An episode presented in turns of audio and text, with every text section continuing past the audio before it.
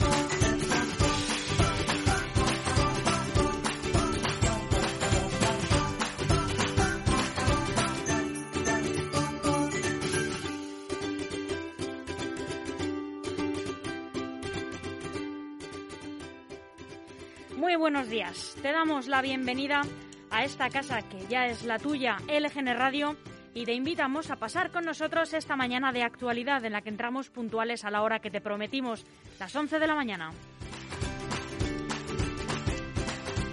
Segundo día de esta semana y segundo día del mes. Se presenta de nuevo un día decisivo en la toma de decisiones y confección de medidas para la Navidad. Las comentaremos a su debido tiempo porque a estas alturas estoy ya igual que Sócrates, que solo sé que no sé nada. Estamos cerca de los 4 millones de desempleados y eso hablando en cifras oficiales y sin contar las personas en situación de ERTE. El sector servicios se ha visto azotado por las restricciones y la moral no es que esté muy alta. Ayer, además, registramos 442 personas fallecidas por coronavirus, una cifra nada halagadora a pesar de que la incidencia acumulada esté bajando en toda España. Algunos piden no hablar de las fiestas, de ver a la familia y tachan además de infantiles estas pretensiones con la que está cayendo, dicen. Sin embargo, son muchos los que han perdido el empleo o han perdido algún familiar. Muchas personas que viven en soledad y que han sufrido el confinamiento sin más compañía que la de su miedo al virus. La moral, el ánimo, las ganas, esa curva sí que no deja de subir, la de la tristeza permitamos, yo la primera, y tratemos de no juzgar los deseos del de al lado porque puede necesitar verse con los suyos más que nunca. Recordemos que la salud mental también es salud. Nosotros vamos a seguir acompañándote si nos dejas, eso sí, al pie del cañón para que nunca te falten la energía y las ganas que le echamos a estar en estos micrófonos. Te hablamos en directo desde el estudio de LGN Radio y sonando en el 92.2 y 99.3 de la FM para toda nuestra maravillosa región, la Comunidad de Madrid, y enviamos un saludo muy amistoso a nuestros compañeros de Globo FM que nos han dado paso tras su programación habitual. También puedes escucharnos a través de nuestra web lgnradio.com y de nuestra aplicación disponible en App Store y en Google Play. Y recuerda que tienes todos nuestros podcasts en iVoox, en, en Spotify. Y no podemos ponértelo más fácil porque además estamos en todas las redes sociales, en Facebook, en Instagram y en Twitter. Vamos a acompañarte hasta las 2 de la tarde con una programación hecha con cariño por y. Vamos a empezar ya mismo, además de con nuestras efemérides, como siempre, y nuestra predicción meteorológica, con las noticias de LGN Radio, la información más relevante del día de hoy. A las once y media, la piedra de Roseta con José Antonio Chico, el único capaz de descifrar y hacer entretenidos los misterios de la economía. A las 12 entrevistaremos al alcalde de Serranillos del Valle, Iván Fernández Heras. A las doce y media llegará Gregorio Pintor, el medioambientalista. En torno a la una de la tarde, da con Arrac con Leslie Knight y sus magníficas entrevistas a personajes eh, y a celebridades y profesionales del mundo del baloncesto. Y a la una y media, justo antes de comer, actualidad deportiva en el Pepinazo.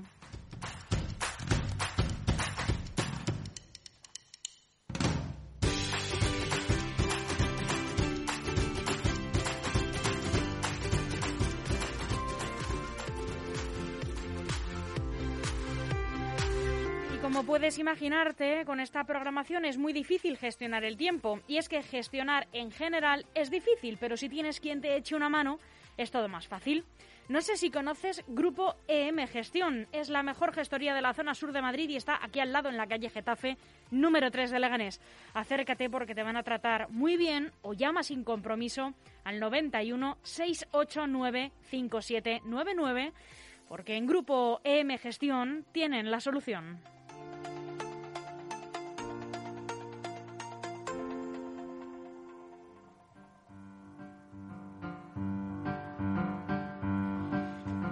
Te venía diciendo, aquí llegan las efemérides, eh, todo lo que ocurrió tal día como hoy, 2 de diciembre. En 1874, el general Martínez Campos se alza en Sagunto contra el gobierno de Serrano y proclama rey de España a Alfonso XII. En 1915, Albert Einstein publica la teoría general de la relatividad.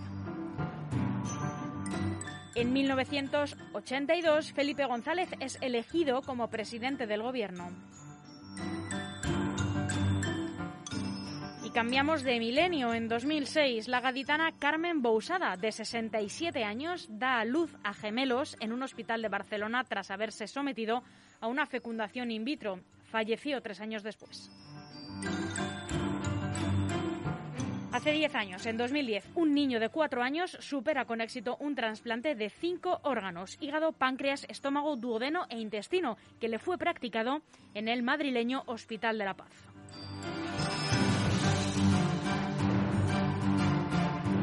Y en 2014 celebramos el fin del ébola en España tras 56 días después de la aparición del virus.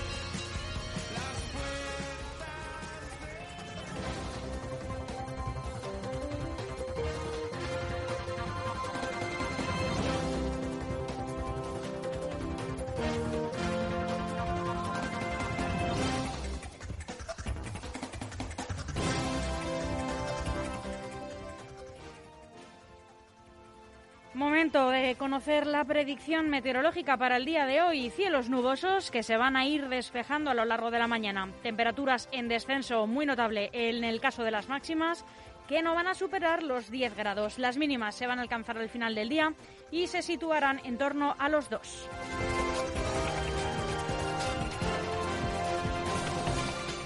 Comenzamos el repaso a las noticias destacadas de los principales diarios nacionales con el periódico El Mundo. El paro crece en 25.269 personas en noviembre y llega a 3.851.312 desempleados. El paro registrado aumentó un 0,66% el, pasado mes de noviembre y escala hasta el 3,85 millones de desempleados. La hostelería destruyó 78.000 empleos en un mes marcado por las restricciones del sector.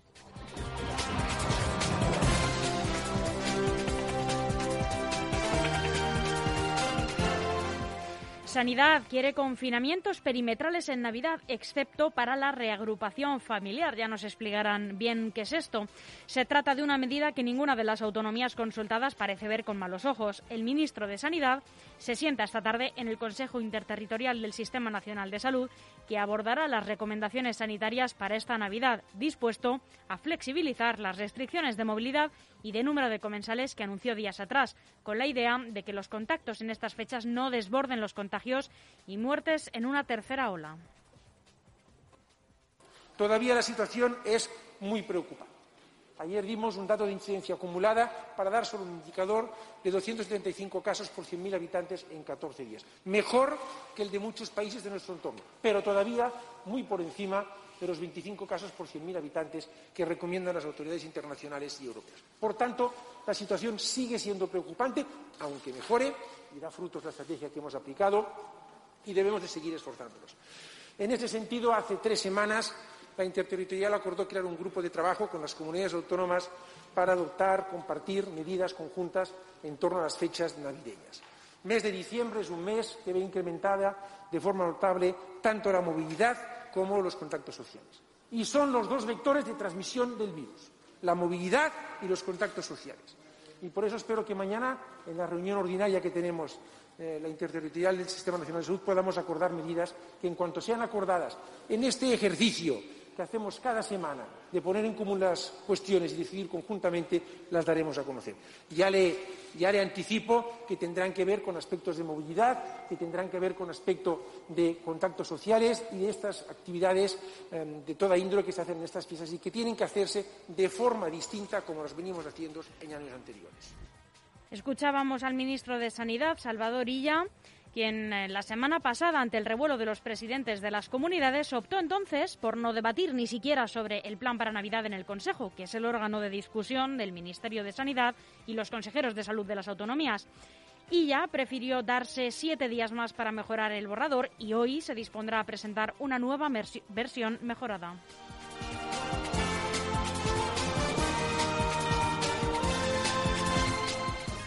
Iván Redondo irrita al Partido Socialista por tratar de enchufar a un amigo en la Casa de América. Buena parte de los que hoy dirigen el Partido Socialista están irritados con la decisión de Moncloa.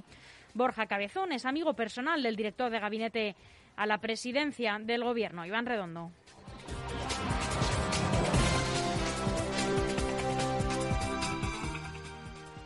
Y Reino Unido aprueba la vacuna de Pfizer contra la COVID y empezará a suministrarla la semana que viene.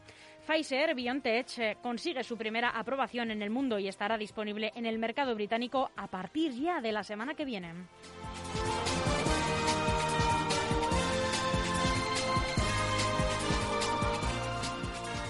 Tiempo ahora de las noticias más relevantes eh, del diario El País.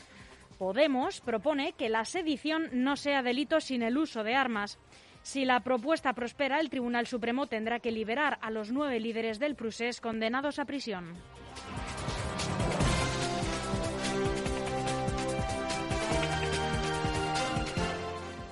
El Departamento de Justicia de Estados Unidos no halla ninguna prueba de fraude que cambie el resultado electoral. El fiscal general William Barr, señalado a menudo por servir a los intereses de Trump, propina el último revés a su ofensiva judicial.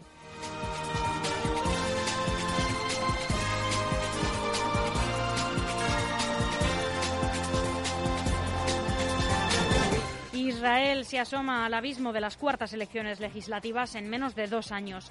Gantz lanza un ultimátum a Netanyahu en el Parlamento para impulsar el adelanto electoral. También en página internacional, falsa normalidad en las cuestionadas elecciones venezolanas. Maduro culmina una campaña marcada por el desinterés, mientras la oposición, que no participa, se dispone a rechazar el resultado.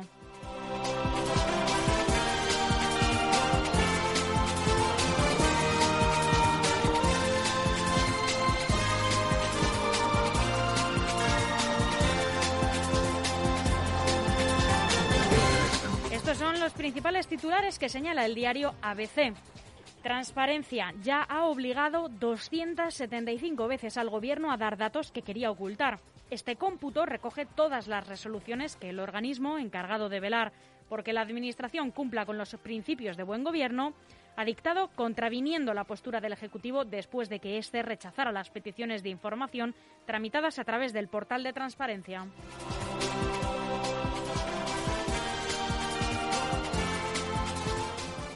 La ONG del catalán desvía subvenciones a Puigdemont según Ciudadanos. El grupo parlamentario Naranja sospecha que Plataforma per la Lengua de, la ONG del catalán, que llevó a cabo un programa para averiguar de incógnito qué idioma hablan los niños en la escuela, ha podido desviar a través de su filial en Europa, plataforma Europa se llama, dinero al presidente, al expresidente, mejor dicho, del gobierno catalán, Carles Puigdemont, huido a Bélgica.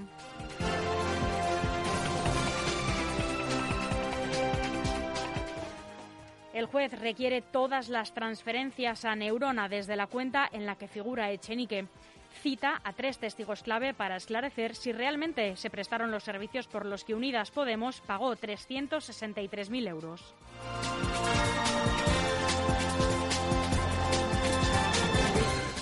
Impactante noticia también. Detienen a Rafael Amargo por organización criminal y tráfico de drogas. En el marco de la operación de la Policía Nacional han arrestado a otras tres personas, entre las que se encontraría su pareja y su productor. Las sustancias metanfetaminas. El operativo ha, corrido a cargo del grupo de la Policía Judicial eh, de la Comisaría del Distrito Centro en Madrid. Estas pesquisas, que llevan tiempo en marcha, sitúan presuntamente a Rafael Amargo en la cúspide del grupo criminal. Amargo tenía previsto estrenar este jueves su nueva función, Yerma, basada en la obra de Federico García Lorca.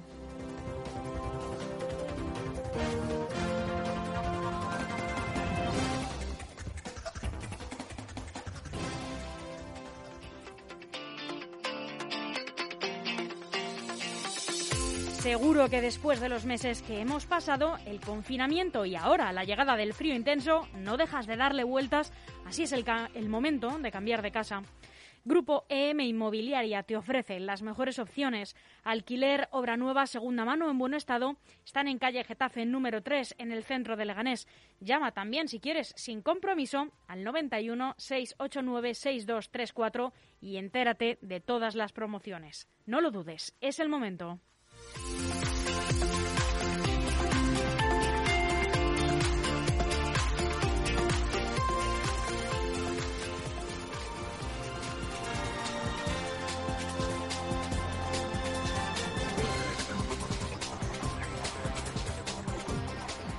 Regresamos a los titulares de la prensa nacional y terminamos de contárselos en el diario online, eldiario.es. La normalidad pre-COVID volverá, como pronto dicen, a finales del próximo verano, siempre que la vacunación funcione.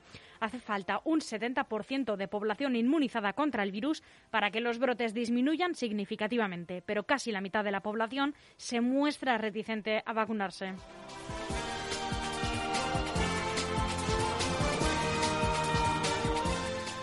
Galicia reabre bares y restaurantes en Santiago y Orense a las puertas del puente de la Constitución. La Junta ha decidido aliviar las restricciones impuestas en la capital gallega y en Orense y pone fin al cierre perimetral impuesto a sus vecinos.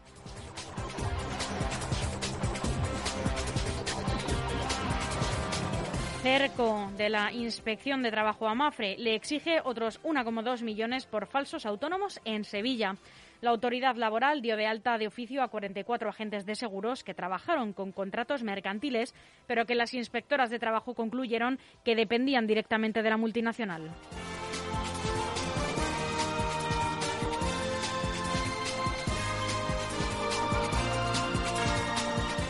El cambio climático empeora en el año de la pandemia, que no tendrá cumbre de la ONU por primera vez desde 1995. Madrid albergó in extremis hace justo un año la COP25 para mantener el impulso hacia la crucial cita de 2020, que por el coronavirus no tendrá lugar hasta noviembre de 2021. Mientras, la acumulación de CO2 en la atmósfera sigue rompiendo récords y la caída de emisiones por los confinamientos no reducirán la capa invernadero.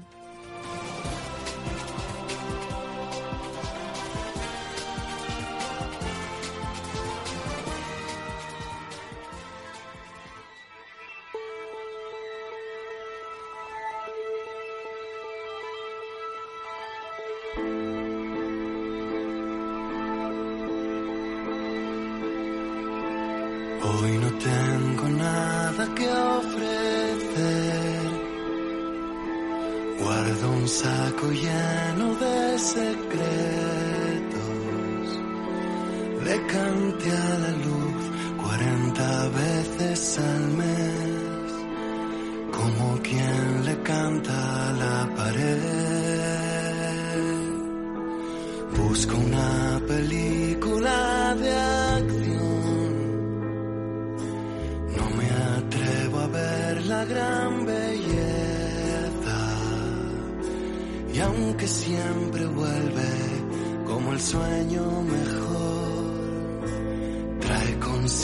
a bordo el nubarrón. Tantos momentos, tanto calor, tanta prisa por cerrar la puerta. Todas las cometas de mi mundo interior son ventanas que siguen abiertas.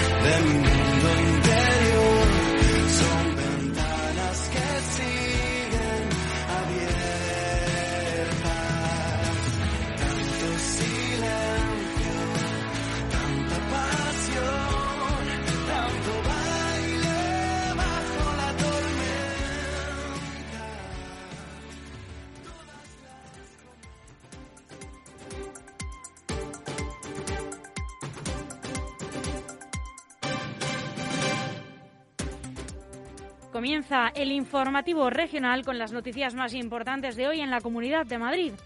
Isabel Díaz Ayuso inaugura el Hospital de Madrid para Pandemias Isabel Zendal. Es un centro abierto a todas las comunidades de España.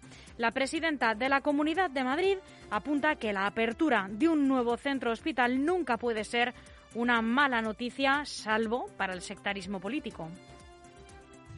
Es un recinto hospitalario, como han podido comprobar, de 80.000 metros cuadrados. De lado a lado la fachada tiene un kilómetro de longitud, con tres pabellones de hospitalización de 10.500 metros cuadrados cada uno, con 1.000 camas. Tendrá la UCI más avanzada de Madrid equipado con respiradores de última generación, con TAC, equipos de rayos y con ecógrafos.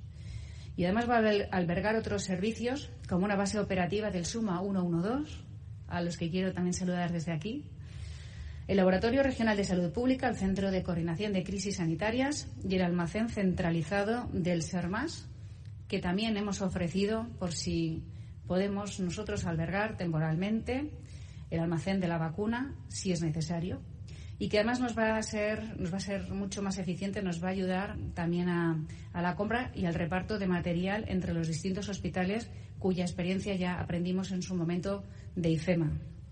En definitiva, se trata de un auténtico pulmón asistencial, una bomba de oxígeno para los profesionales del conjunto de los hospitales del Servicio Madrileño de Salud y del resto de España.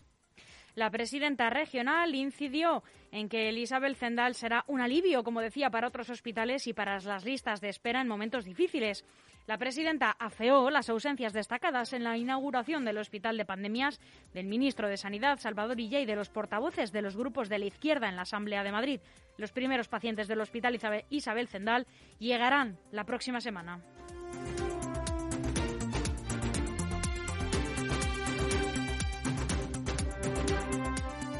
Madrid advierte por carta al Gobierno que acudirá al Constitucional si invade su autonomía fiscal. El Gobierno regional ha advertido por carta a Pedro Sánchez que crear una mesa bilateral que crear una mesa bilateral entre el Gobierno y Esquerra Republicana con el objetivo de invadir deslealmente la autonomía fiscal de la Comunidad de Madrid no tiene cabida en el orden constitucional y por ello tomarán medidas si prosigue por esa vía. Entre ellas, acudir al Tribunal Constitucional tal y como avanzó en su día el diario El Mundo. Se trata del primer paso formal de Ayuso en su defensa de la fiscalidad.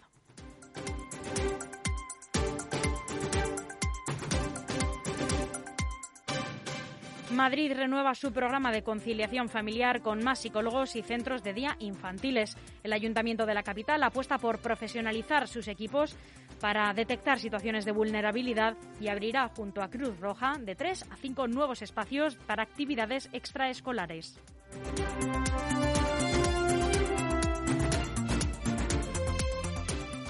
Desalojan un convoy de metro tras recibir una pedrada en la cabina del conductor. Los viajeros de la línea 9B tuvieron que ser desalojados al paso por Rivas hacia Madrid.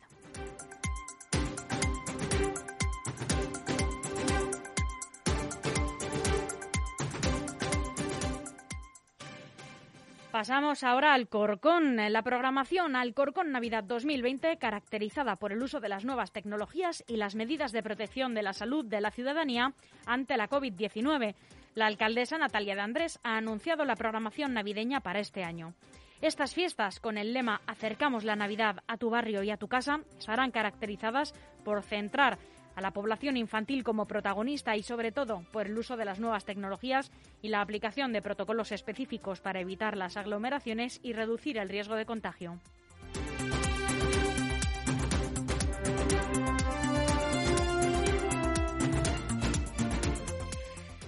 El Ayuntamiento de Leganés reclamará la conexión eh, de la Fortuna con Metrosur en la nueva ampliación de la línea 11. El concejal de Sostenibilidad y Movilidad del Ayuntamiento de Leganés, Fran Muñoz, reclama que esta ampliación era una oportunidad de oro para mejorar el servicio atendiendo las necesidades reales de nuestro municipio. La ampliación podría haber tenido en cuenta la estación fantasma de Poza del Agua y aprovechar para unir la Fortuna con Metrosur a través de esta estación, apenas a 1,6 kilómetros de la Fortuna, ofreciendo así un servicio que lleva años reclamando la ciudadanía tanto de la Fortuna como de Poza del Agua y Solagua. Es insostenible y muy decepcionante para los vecinos y vecinas de Leganés que la Comunidad de Madrid planifique la ampliación de la línea 11 de metro y que vuelva a no tenernos en cuenta, vuelva a olvidar a los pueblos del sur y en concreto a Leganés. Sabéis que en Leganés hay una estación fantasma que Poza del Agua, que con un kilómetro 600 de ampliación de la línea hubiera perfectamente podido servir para estos fines, para unir la fortuna con eh, el centro de Leganés. No obstante, el Ayuntamiento de Leganés en los nuevos presupuestos ha garantizado la cantidad de más de 500.000 euros para poder eh, establecer una nueva línea de autobús en Leganés que conecte La Fortuna con el centro de Leganés de una manera rápida. Otra vez más, el Ayuntamiento de Leganés se tiene que hacer cargo Escuchábamos al concejal de Sostenibilidad y Movilidad del Ayuntamiento de Leganés, Fran Muñoz, eh, desde la Delegación de Sostenibilidad y Movilidad se reclama el replanteamiento del proyecto y que la versión final del mismo responda a las necesidades reales de la ciudadanía.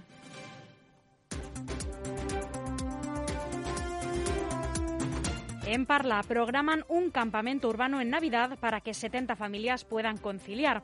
El Ayuntamiento de Parla celebrará finalmente esta Navidad un campamento urbano para que 70 familias que necesiten conciliar las vacaciones escolares de sus hijos con sus obligaciones laborales puedan hacerlo coincidiendo con los días no lectivos de diciembre y de enero.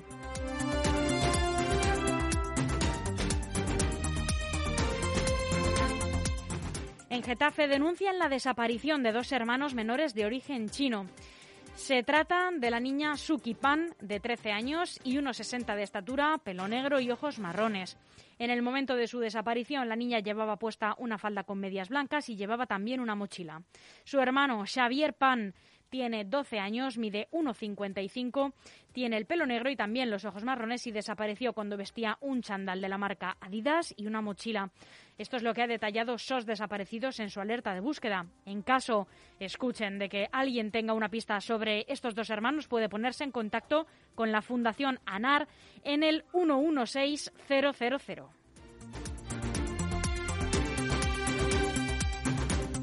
Y hacemos un repaso rápido por los últimos datos de incidencia en la zona sur de Madrid, que cae por debajo de los 200 casos en Parla y en Fuenlabrada, baja a 239. Fuenlabrada, con tres zonas confinadas, Castilla, La Nueva, Alicante y Cuzco, ha rebajado la incidencia general del municipio, como decíamos, a 239 casos. Era, recordemos, de 356 la pasada semana y ha registrado 463 nuevos contagios. Parla, otra de las ciudades más afectadas por la segunda ola, ha bajado hasta los 190 casos por cada 100.000 habitantes desde los 271 y contabilizado 248 nuevos positivos. Nos vamos a Móstoles, que es ahora mismo la ciudad con mayor incidencia. Se sitúan 269 contagios, la cifra más elevada en las dos últimas semanas. Mientras tanto, en Alcorcón y en Leganés han visto bajar la incidencia del virus. La primera, Alcorcón, se sitúa en 183 casos y Leganés en 181. Getafe se mantiene una semana más como la gran urbe de la periferia sur con menos incidencia, que ha rebajado a 163 casos por cada 100.000 habitantes y 300 nuevos contagios, según la estadística de Sanidad. En términos absolutos, desde el inicio de la pandemia, Fuenlabrada ha alcanzado ya los 11.030 contagios y le siguen Móstoles con 10.174 según los datos.